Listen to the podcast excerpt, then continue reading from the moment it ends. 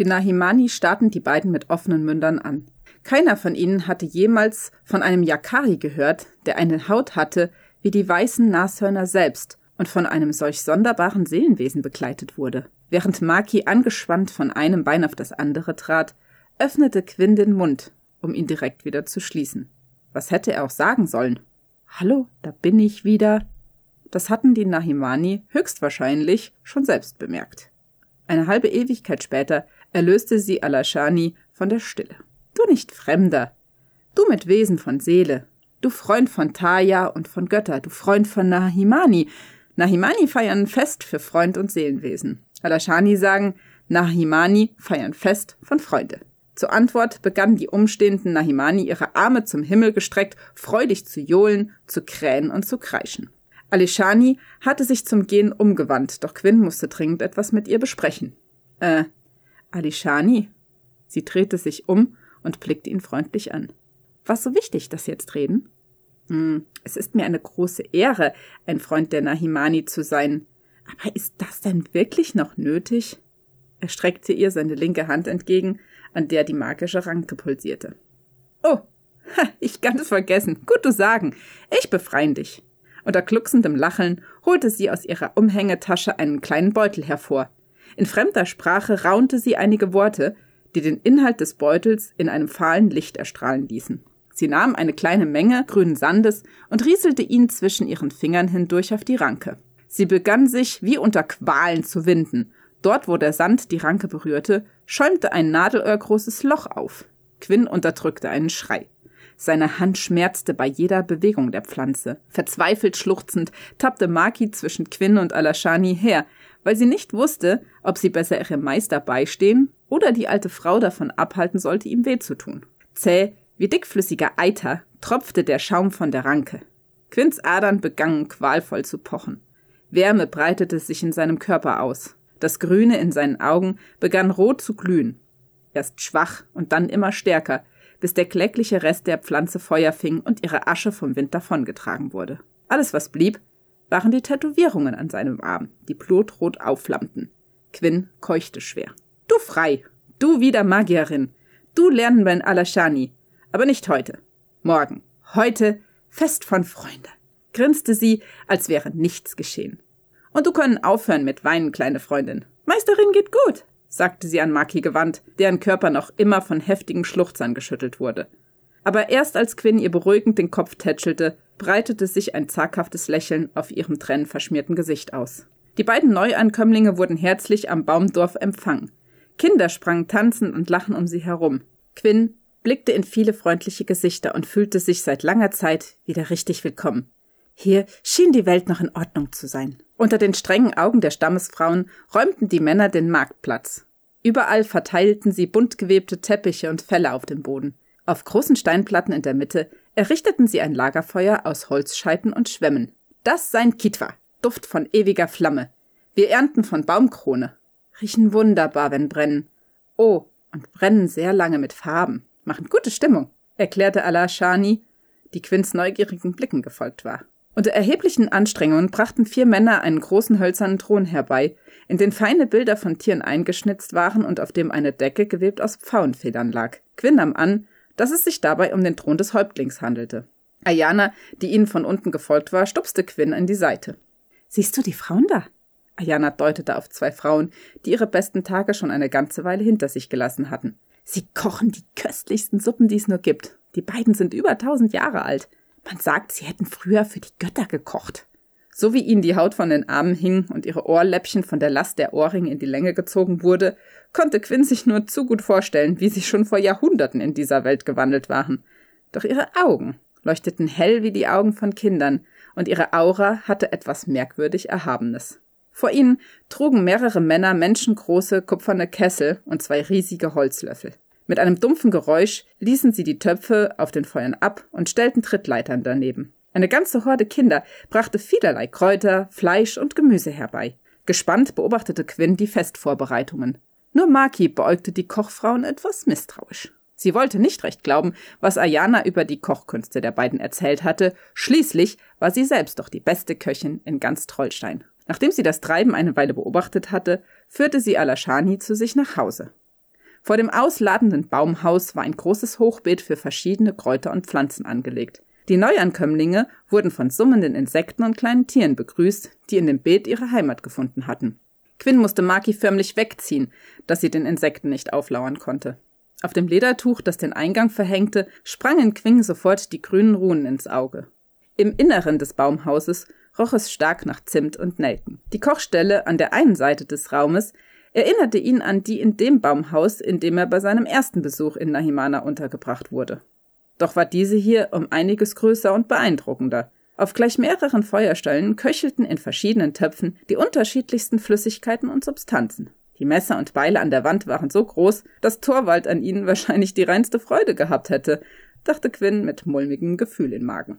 Du komm, Alashani zeigen dir, wo du lernen Magie des Waldes. Quinn folgte ihr durch einen Vorhang in der hinteren Wand der Hütte. Wie war das nur möglich? fragte er sich mit offenstehendem Mund. Ein Garten in den Höhen der Bäume. Aber nicht nur irgendein kleiner Garten, wie ihn so mancher hinter dem Haus hatte, ganz und gar nicht. Ein Garten, wie ihn sich selbst ein König nur wünschen konnte. Vor Quinn erstreckte sich eine Grünfläche mit Blumen und Pflanzen, mit Sträuchern und Büschen, gar mit einem kleinen See, von dem ein Bach sich durch den gesamten Garten schlängelte. Überall summte und zwitscherte es. Tiere aller Art flogen, krabbelten und krochen über ihre Wege. Quinn konnte nichts weiter tun, als einfach nur zu starren. Mittlerweile hätte er eigentlich wissen sollen, dass nichts unmöglich war, und doch überraschte ihn die Welt der Magie jedes Mal aufs Neue. Das heilige Garten von Nahimana. Ich Hüterin von Garten. Garten magisch. Einziger Weg zu Garten durch Vorhang. Aber du niemandem erzählen. Nur Magierinnen wissen. Quinn schaute zu Ayana. Du bist auch eine Magierin, stellte er überrascht fest. Unsicher blickte sie zu Boden. Ich werde im Moment noch geprüft, ob ich würdig bin. Alashani legte ihr mütterlich die Hand auf die Schulter. Du große Ehre. Du nicht schauen wie Krieger, du Stolz für Möglichkeit. Du Stolz. Du Frau. Ein ängstliches Quieken aus dem Inneren schreckte sie auf. Maki stand mit schlaff herausrängender, rotgeschwollener Zunge und schmerzerfüllten Augen neben einem Kessel. Oh, nix gut, kleine Freundin, du nicht probieren fremde Tränke, ermahnte sie Alashani und schnippte mit den Fingern. Im Nu nahm Makis Zunge wieder ihre gewöhnliche Form und Farbe an. Für mir leid, mein Pföpfin. Maki nestelte beschämt an ihren kleinen Fingerchen. Als sie bemerkte, dass ihr die Zunge immer noch aus dem Mund hing, zog sie sie blitzschnell ein und warf einen verstohlenen Blick zu ihrem Meister. Quinn wusste nicht, wann er das letzte Mal so gelacht hatte. Als die Sonne sich hinter den Wipfeln der Bäume absenkte, verließen sie Alishanis Haus, um zum Fest der Freunde zu gehen. Schon von weitem hörten sie Trommeln, Rasseln und Gesänge. Auf dem Marktplatz angekommen, bot sich ihnen ein Schauspiel ohnegleichen. Die Feenlichter glitzerten wie bunte Sterne am Himmel. In der Mitte brannten die großen Lagerfeuer in den Farben des Regenbogens. Über die beiden mannshohen Kupferkessel gebeugt, an denen die Flammen hochtänzelten, standen die alten Frauen auf ihren Tritten, um mit erstaunlicher Kraft die vor sich hin köchelnden Suppen zu rühren. Der würzige Geruch der Suppen, mit dem süßlichen Rauch des Feuers vermischt, entfachte in Quinn eine Welle an Glücksgefühlen. Männer mit hölzernen Masken und Rasseln, aus denen grüner Dampf quoll, tanzten um das Feuer. Anders als Theaters Maske wirkten die ihren freundlich und lustig. Sie sangen in der Sprache, die Quinn so fremd und doch mittlerweile so vertraut zugleich war, in der Sprache ihres Volkes. Die anderen Nahimani saßen in Kreisen um sie herum und wiegten sich im Rausch, die Hände gen Himmel gestreckt den Kopf zurückgelegt und die Augen geschlossen. Der Thron war noch unbesetzt. Einige Frauen hatten sich erhoben, um die hölzernen Suppenschalen und das frisch gebackene Brot, das herrlich nach Kräutern und Hefe duftete, von den Köchinnen entgegenzunehmen und zu verteilen. Erst jetzt bemerkte Quinn, wie hungrig er war. Ein tiefes Gurgeln aus Makis Richtung, die sich ungeduldig den Bauch rieb, sagte ihm, dass er nicht der Einzige war. Na los, kommt schon! Ihr müsst unbedingt die Suppe und das Brot probieren. Danach wollt ihr nichts anderes mehr essen, rief Ayana über den Lärm der Trommeln hinweg und ging ihnen voraus. Nachdem sie gefüllte Schalen und Brot entgegengenommen hatten, Maki hatte sich gleich zwei Schüsseln geben lassen und musste ihre beiden Brote nun auf dem Kopf balancieren, suchten sie sich Plätze nahe der Feuerstellen. Ayana hielt Maki davon ab, direkt über ihr Essen herzufallen und versuchte ihr zu erklären, dass sie sich alle noch ein wenig gedulden mussten. Empört wollte Maki gerade erwidern, dass man ein solches Essen doch nicht warten lassen konnte, als ein lauter Paukenschlag und der Schrei eines weißen Nashorns ertönte. Die Nahimani erhoben sich und hielten ihre Schüsseln über ihre Köpfe. Maki hätte nicht verstörter schauen können, hätte sie einen Glühkäfer grunzen gehört. Der Häuptling kommt, flüsterte Ayana ihnen zu. Eine Frau mit grünem Federschmuck in den kurzen schwarzen Haaren betrat den Platz. In ihr Gesicht, von der Zeit der Jahre gealtert, waren grüne Runen tätowiert und ihre Hände leuchteten wie die Sonne. Hinter ihr ging ein buckliger Mann in roter Robe, die Kapuze tief ins Gesicht gezogen. Die Fingernägel seiner gefalteten Hände waren schwarz. Das ist Ihr oberster Berater, von dem ich dir erzählt habe, raunte Ayana Quinn zu. Aleshani, die sich mittlerweile zu ihnen gesellt hatte, gab ihr ein Zeichen, ruhig zu sein. Als der Häuptling den Thron erreicht hatte, hielt sie die Hände über die Menge und sprach beschwörend auf sie ein. Das Licht ihrer Hände wurde immer heller, bis der Wald von einem tiefen Summen erfüllt war und glitzernde Tropfen vom Himmel auf sie hinab in die Suppe regneten. Quinn versuchte seine Suppe abzuschirmen, doch Aleshani hielt ihn zurück. Das Trennen von Feen, sie Volk segnen bei Fest, so wir sicher und bewahrt. Der Häuptling ließ die Arme sinken und erhob die Stimme zum Volk. Jubelschreie brandeten zur Antwort über die Menge hinweg. Und wie auf ein geheimes Zeichen hin, setzten sich die Nahimani und schlürften ihre Suppe um die Wette. Als Quinn kostete, hatte er das Gefühl, eine andere Welt zu betreten. Noch nie hatte er etwas so Vorzügliches gegessen. Jedem Schluck folgte eine Symphonie der Genüsse. Weißer Kürbis, Honigkartoffeln und Waldkarotten, Knoblauch, Gelbbasilikum und Drachenchili. Mit jedem Mal entfaltete sich ein neuer Geschmack einer weiteren Zutat auf seiner Zunge, der einen wohligen Schauer durch seinen Körper jagte. Während er immer noch versuchte, das kulinarische Rätsel seiner ersten Suppe zu lösen, kam Maki bereits mit ihrem dritten Nachschlag zurück. Das Gesicht von oben bis unten voll mit Suppe strahlte ihn die Trollfrau zufrieden an. Ich brauche unbedingt das Rezept, schmatzte sie an Ayana gewandt. Das weiß niemand. Solange die Kochfrauen noch leben, sind sie die einzigen, die es kennen. Die Zubereitung der Suppe ist ein gut gehütetes Geheimnis, das von Kochfrau zu Kochfrau weitergegeben wird. Tut mir leid, kleine Freundin, aber da muss ich dich wohl enttäuschen. Ich wüsste es auch nur zu gern, erklärte Ayana lachend. Die halbleere Schüssel in den Pfoten erhob Maki sich mit panischem Gesichtsausdruck und rannte Richtung Suppenausgabe, als würde sie um ihr Leben rennen. Als alle Anwesenden gesättigt waren und selbst Maki keine weitere Schüssel mehr wollte, sie hatte vermutlich einen der beiden Kessel alleine geleert, wurden die Überreste des Essens weggebracht.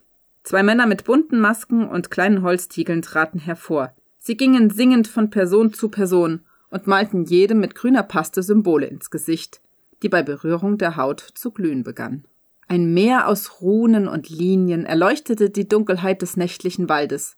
Mit Auftragen der Farbe hörte Quinn schlagartig jedes Geräusch ganz klar, saß bildlich vor seinem inneren Auge. Er hatte das Gefühl, aus seinem Körper gestiegen zu sein und über den Festplatz zu schweben. Die beiden Männer mit den Masken ergriffen im Wechsel das Wort. Quinn riss erstaunt die Augen auf. Er konnte jedes ihrer Worte verstehen. Noch vor den Sommern unserer Urahnen lebten die ersten unseres Stammes friedlich im Wald der Träume. Der Festplatz verschwamm vor Quinns Augen. An seiner Stadt öffnete sich ihm die Welt der Erzählung, der er lauschte. Sie lebten friedlich an der Seite der Tiere. Die Magierinnen erkundeten die Geheimnisse des Waldes. Die Jägerinnen empfingen, was die Götter für sie bestimmt hatten. Die Krieger erprobten ihre Körper und die Kinder spielten ihr Spiel. Doch eines Tages kamen Männer in unsere Mitte, Männer mit hellen Gesichtern. Wir begegneten ihnen mit Ehre und Respekt. Wir hießen sie mit dem Fest der Freunde willkommen, wie unser Brauch es gebührt. Wir lernten von ihnen, sie lernten von uns. Über die ewigen Wechsel von Sommer und Winter vertrauten wir ihnen unsere Kinder an und sie uns die ihren, um ein Band der Freundschaft zu knüpfen, das selbst die Götter nicht trennen sollten. Das Gleichgewicht der Stämme, dem das Gleichgewicht allen Lebenden innewohnt, nährte den Wald der Träume und vertrieb alles Böse. Doch eines Tages legte sich ein Schatten auf den Wald der Träume.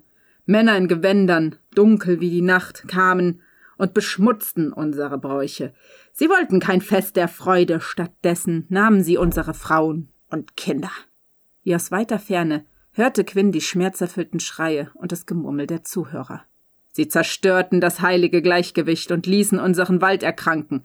Die Dunkelheit kam, machte aus Gutem Böses und verschlang das Licht auf ewig. Bald wird der Tag kommen, an dem die Feen uns verlassen müssen, an dem sie andere heilige Orte suchen werden und der Wald der Träume den Schrecken der Dunkelheit unterliegen wird. Nur das Gleichgewicht kann den Schatten Einhalt gebieten. Doch verzagt nicht, O Nahimani, die Hoffnung ist nach zahllosen Sommern wieder zu uns zurückgekehrt. Eine weiße Magierin wurde gesandt, um uns zu helfen. Mit vereinten Kräften werden wir die Dunkelheit besiegen oder für ewig von ihr verschluckt werden. Feiert die Götter und betet, dass sie uns wohlgesonnen sind.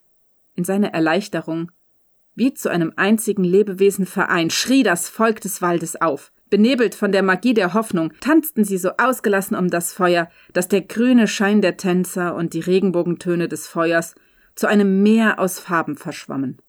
Hier an diesem Ort der Zuversicht wollte Quinn für immer bleiben, um mit den Nahimani zu leben, zu feiern und mit ihnen auf die Rettung durch die große weiße Magierin zu warten.